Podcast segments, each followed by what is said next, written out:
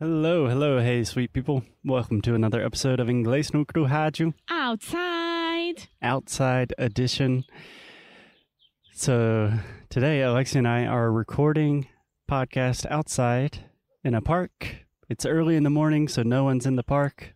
We are socially distant and safe. And as always, I'm here with Alexia. Yes. Hi. Alexia, what's up? How you doing?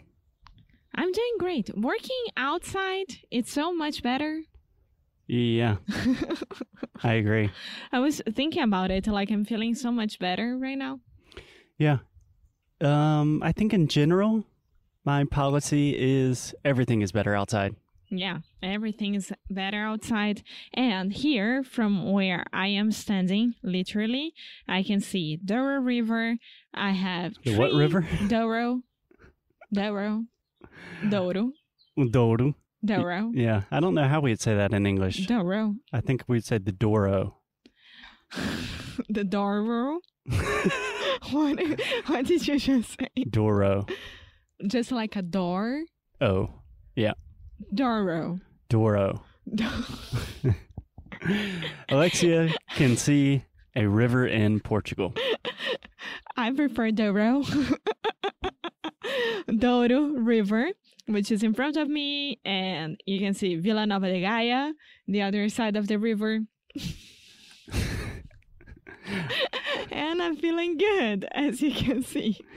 Yeah, and we're recording outside. We're talking about burnout because it I, was so much Spanish. I don't know why Vila Nova de Gaia. yeah, I have no idea. I'm just ignoring that part. Alexia tends to do crazy things when, When she's she's trying to say Portuguese names in English. Anyways, we're recording outside, and today we're recording our last episode, our last conversation about burnout. For now. For now, hopefully, for a while. Yeah. I hope that we don't have to talk about burnout anymore. And today we're going to talk about what you can do if you're feeling burnout, really how you can handle it. Yeah. So, Alexia, as two people that have experienced burnout before, what do you recommend? I think that the first most important part is seeking support. Seeking support. So, for example, one of my best friends yesterday, she was like, I'm feeling very sad, da-da-da, da-da-da, da-da-da, and she was seeking support on me, From me. from me. Um, she was leaning on me. Can I Yeah. say that? Asking for help. Yeah, asking for help, just to have um, conversation that it's most times very hard for an individual. Now, like asking for help is so hard, extremely hard. First of all, realizing that you need help, and second of all, asking for help. So I think that that's the most important part, and I'm pretty sure it will be the hardest one. Yeah. I think asking for help is one of those things that just never gets easier. Mm-mm. it's not uh, we're not that experienced we're 31 years old but i'm thinking like as a child it was super difficult to ask for help as a teenager as an adult as a 30 year old asking for help is always just really really hard to do Yeah. And it really depends on your support system that you have, people that are around you, and who you can trust to open yourself, right? And say, Hi, I'm feeling this, that, and that. I need help. Can you help me? And it's hard. And the other person that is being asked for help needs to really, really understand what's happening as well. Yeah and i would say that because asking for help is such a difficult thing to do sometimes you just need to talk to a friend Mm-hmm. like one of my best friends in the world, one of my best friends from childhood. Every Friday we talk, and a lot of our conversations, we're helping each other. We're talking about very personal things, but we don't really have answers. It's just to to be open, to have Yeah. another human being hear what's happening Yeah. That's very good. That's Feels very healthy. good. And if you want to go even deeper on that help, I think that seeking, for, looking for a specialist, either a psychologist or psychiatrist, is extremely helpful. And I know that it's expensive and not everyone can do it, but for those who can, go for it. Absolutely. We are huge proponents of Mental- Professional yeah. mental assistance. yeah. Okay. Um Alexia, another recommendation. This is from the article from the Mayo Clinic is to try a relaxing activity. Yeah. What do you think about that? Plants. you think plants? no, I think that every single person has an activity that makes them feel good. Either is cooking, baking, having plants, gardening, um, writing, music, whatever.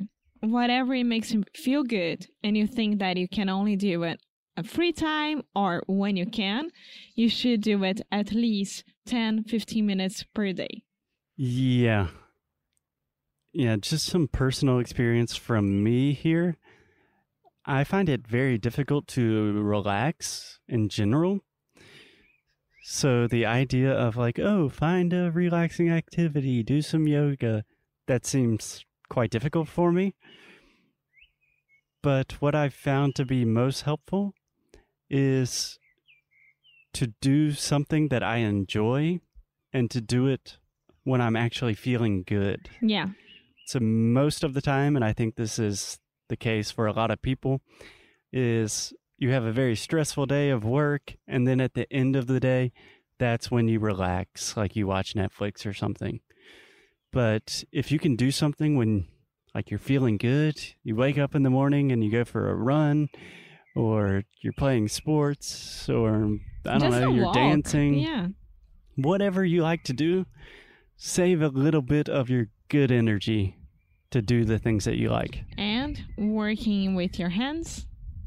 Yeah, in general, just getting off your devices, getting away from your screens, probably a good idea. Yeah. Cool. So, step one, seek support. Step two, try some relaxing activities. Easier said than done. Another recommendation is get more exercise and get more sleep. Yeah. I totally agree with that. So, Foster and I, both of us, we walk a lot. We, yeah, we exercise a lot. Yeah, we have a dog. Yeah, so we are always walking every single day and everywhere. Even when it's raining, we have to. And especially Foster now is doing Pilates because of his back. And what? Yep, I'm doing Pilates. Yeah. Yeah. And it's been really good for both of us. Yeah. Yeah. I think perhaps the most difficult thing is when you're really stressed, when you have a lot of stuff to do, when you're potentially going to experience burnout or you're already experiencing burnout. That's when exercise seems like the last thing in the world that you want to do. So it's not easy. It's not easy. No, it's not. None of this is easy. No. Yeah. None of this is easy. That's yeah, that's that's kind of the the issue. Yeah. This is all difficult stuff. And last but not least, they talk about mindfulness as a way to kind of combat or handle burnout. What do you think about that, Alexia? I think it's very important. You, more than me, can talk about that. yeah, so mindfulness is very it's like very stylish nowadays to be into meditation and yoga and all of that kind of stuff. Tá na moda. Tá na moda. It's fashionable. Yeah. So, Alexia, when you hear mindfulness, what do you think about? I think about how to really take care of yourself and being able to take care of your body and mind at the same time. Sure. That's what I understand from that. And what you do to do that, it's very personal. So that's it. Yeah. I think that's a great definition. For me, well, there's so many different definitions of mindfulness nowadays, but I think all varieties and variations of mindfulness, the most important thing is really just being present. Mm-hmm. Um, Being there. yeah, being aware of what's going on. A lot of people do that through meditation or yoga, but being present to your body, to your surroundings, to other people, that helps a lot. Yeah. And I know that's very, very difficult for me. But if just like some of the time you can be a little bit more present, that's a beautiful thing. Yes, it is. And I don't think that you're that bad, Amo. Mm, Not that bad. It's just a work in progress. Yeah, everyone. Cool.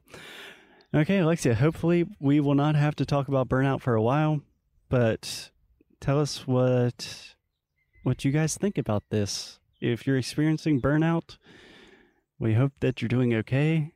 Seek support, try some relaxing activities, maybe get some exercise, get some sleep. And any last words, Alexia? No, just, I don't know. Go ahead and enjoy yourself. Okay, great advice as always from Alexia. As always, keep up the good fight. And lose well. Bye.